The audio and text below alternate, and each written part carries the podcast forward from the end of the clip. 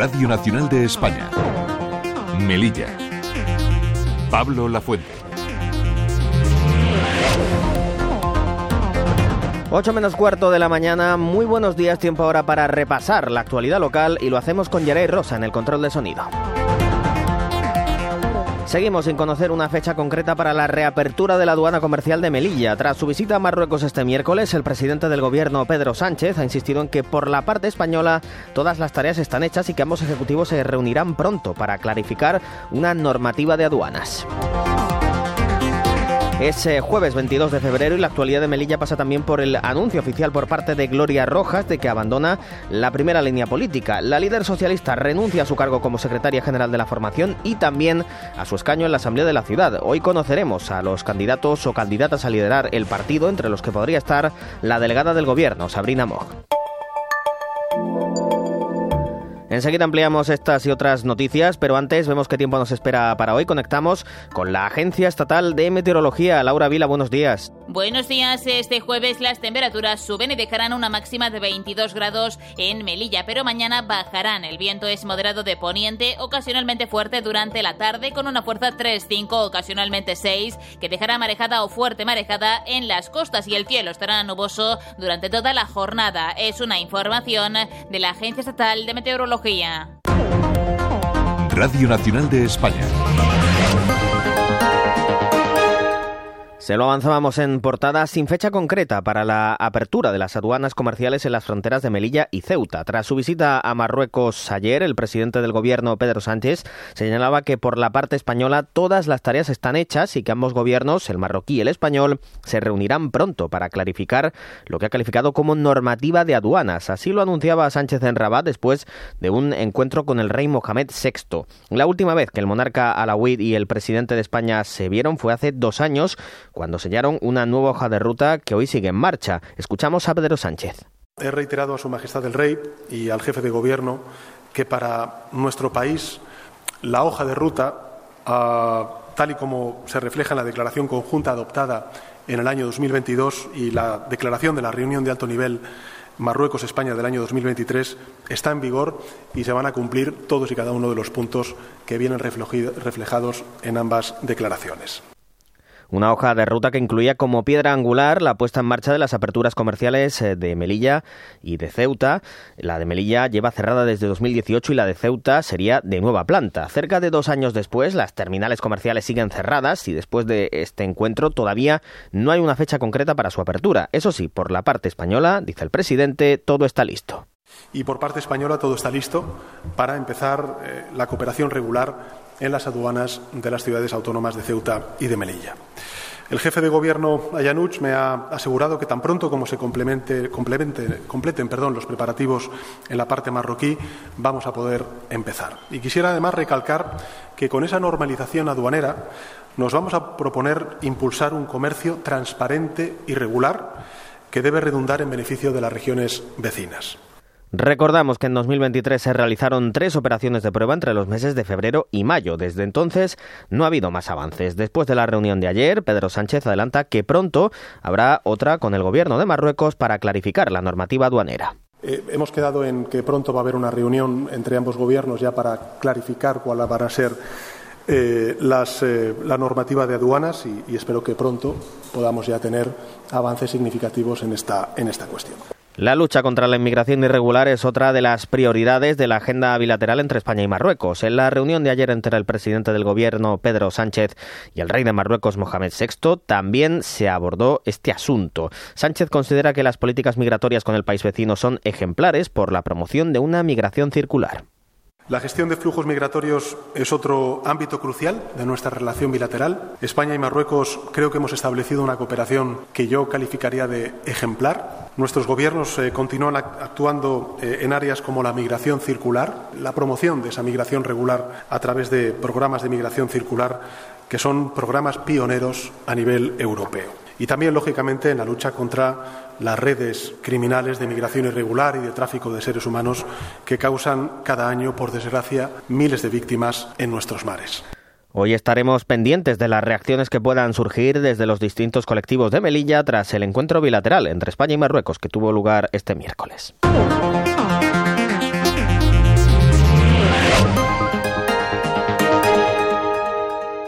En página política local, la líder del Partido Socialista Melillense, Gloria Rojas, ha anunciado que deja la Secretaría General del partido y también su acta de diputada en la Asamblea, una decisión que toma, según ha dicho, de forma libre, voluntaria y personal. Dejo la Secretaría General del Partido Socialista de Melilla y también, y ahora explicaré los tiempos, el acta de diputada en la Asamblea. Esta decisión la he tomado de forma personal, voluntaria y libre, totalmente convencida de que es el momento de dejar la primera línea del partido. Rojas afirma que deja el cargo, pero no el partido. No el partido, que no lo haré jamás, porque seguiré trabajando siempre por estas siglas, con lealtad absoluta y con el convencimiento de que somos el mejor partido para este país y el mejor partido para esta ciudad. Gloria Rojas señala que es el mejor momento para dar un paso al lado, puesto que todavía hay tiempo para que una persona nueva afiance su proyecto para el Partido Socialista de Melilla. Y soy una gran convencida de que los cambios son buenos, de que las etapas terminan y es el mejor momento de hacerlo ahora. Ahora que quedan mm, algo más de tres años para las próximas elecciones municipales. Y hay tiempo para consolidar otro proyecto es el mejor momento de dar un paso al lado, por el Partido Socialista de Melilla y también por mí. Preguntada sobre si deja la política por sus aspiraciones a ser decana de la universidad aquí en Melilla, Rojas ha señalado que eso forma parte de su profesión y que no va a decir nada al respecto. Por último, la líder socialista ha señalado que será tras la Semana Santa cuando renuncie a su acta de diputada. De esta forma se correría la lista y sería Paqui Maeso quien la sustituiría en la Asamblea. Esa renuncia de Gloria Rojas hace que el Partido Socialista habrá un proceso de primarias para elegir a un nuevo secretario o secretaria general. Cualquier militante del PSOE de Melilla puede presentarse tiene de plazo hasta hoy para hacerlo. Escuchamos a la secretaria de organización del PSOE, Sabrina Mog, al preguntarle sobre si va a dar un paso al frente.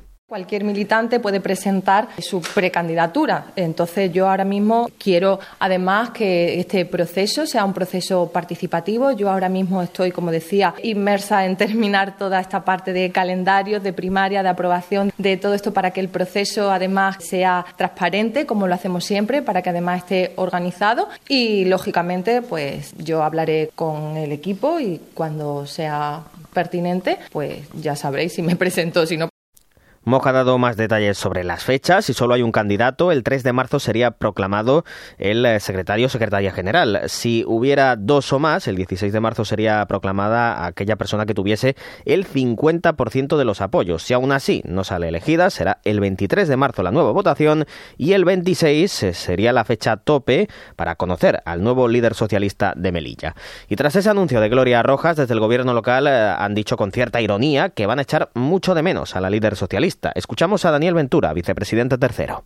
Vamos a echar de menos a Gloria Rojas porque, bueno, tiene sus cosas buenas y tiene sus cosas malas como tenemos todos, ¿no? Pero vamos a echar de menos sus decibelios en los plenos, ¿no? Esa subida de, tono que tiene cada vez que habla, ¿no? En, en, los plenos sobre todo. Bueno, es una decisión personal, siempre será totalmente, bueno, pues eh, aceptable, lógicamente. Y sí, yo creo que la vamos a echar, creo que la vamos a echar de menos, ¿eh? sinceramente. Ventura ha ido más allá y ha acusado a Rojas de haberse movido en un mundo paralelo a la realidad a la hora de hacer política. Se va y no hemos sido capaces de entenderla todavía, ¿no? Porque ha vendido tantas cosas que no tienen nada que ver con la realidad. Es decir, Gloria Rojas siempre ha estado, la señora Gloria Rojas siempre ha estado en un mundo paralelo al del resto de los ciudadanos, ¿no? Donde ha ido vendiendo y ofreciendo cosas desde el punto de vista político, evidentemente, pero que nunca se han correspondido con la realidad.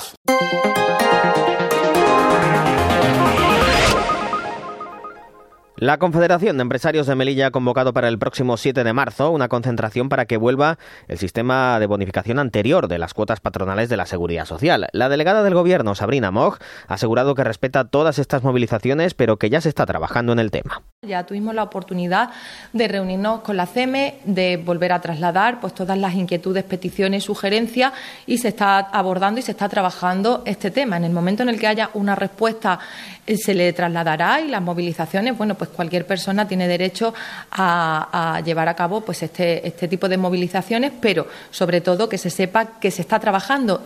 La delegada ha explicado que se han revertido varios aspectos del Real Decreto a petición de los empresarios de la ciudad. Y que por lo tanto se querían cambiar. Como eh, fruto de todo esto, entre otras cuestiones, se llevó a cabo y se aprobó el Real Decreto 660-2023 porque eh, a esta cuantía fija de 262 euros llegábamos ya hasta el 50% con este otro Real Decreto que la complementaba. Es cierto que el procedimiento era diferente y es cierto también que pedía algunas cuestiones importantes como una serie de artículos concretos que afectaban directamente a los contratos de aquí de Melilla. No se bonificaban todos los contratos, tenía que pasar, había un periodo para la contratación en caso de despido, etcétera. Todas estas peticiones que no hicieron, todas estas peticiones que no hicieron los empresarios se han revertido.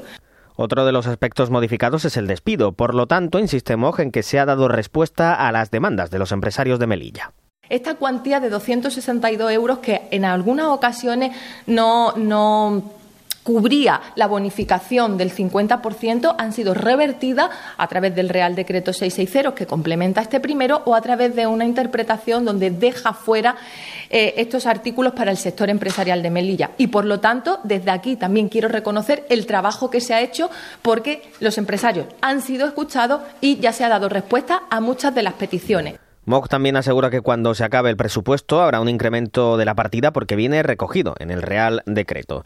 Y por su parte, Vox pide que se le dé una solución a la Casa del Capellán. La formación quiere que se rehabilite como centro de información enfocado en la historia del cementerio de la Purísima. José Miguel Tasende es el presidente de Vox Melilla. Se compró hace ya años, había un proyecto de rehabilitación que luego parece que no se ha, parece no, realmente no, no se ha llevado a efecto por los motivos que sea y eh, pedimos que sea ya objeto de eh, una eh, rehabilitación. Los usos, bien, se sabe que va o se esperaba hacer un uso cultural de ella, creemos que está muy bien, sobre todo si va asociado al cementerio, al que le queremos dar mucho más auge desde Vox. De esta forma, dice Tasende, se aprovecharía también para dar un impulso al cementerio de la Purísima, que dice está abandonado.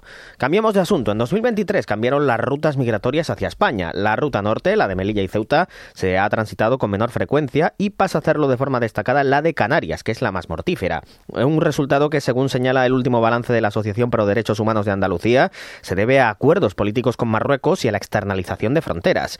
Escuchamos a Ana Rosado, coordinadora del informe Frontera Sur. En cuanto al ejercicio de represión que ha realizado Marruecos de las personas que están en los diferentes campamentos, tanto en Nador como en, el monte, en, que el descenso se ha producido sobre todo en, en llegadas de vía terrestre, que hemos tenido constancia de que ha sido un goteo eh, constante pero mínimo el que ha permitido que algunas personas puedan acceder a través de la frontera terrestre por Ceuta y, Melilla y que las entradas por vía marítima bueno pues se han incrementado eh, sobre todo durante el 2023 en la ciudad autónoma de Ceuta porque se ha producido muchos accesos a nado a través del espigón del, del Tarajal.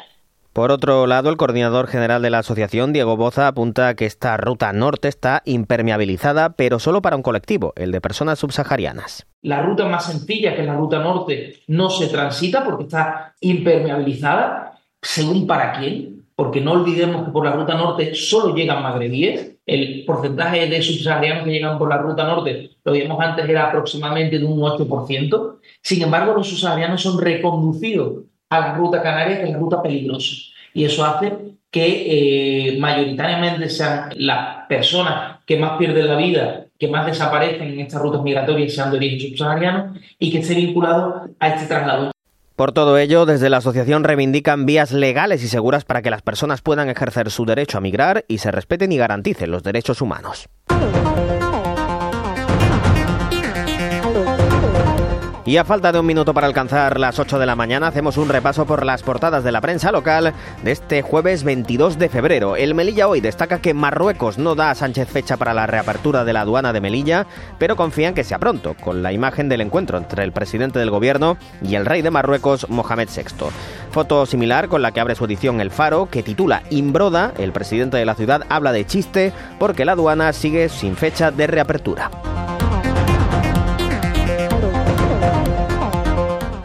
Es todo por el momento. Las noticias de Melilla regresan a partir de las 9 menos cuarto en Radio 5 Todo Noticias. Sigan informados en esta sintonía y en la web rtv.es.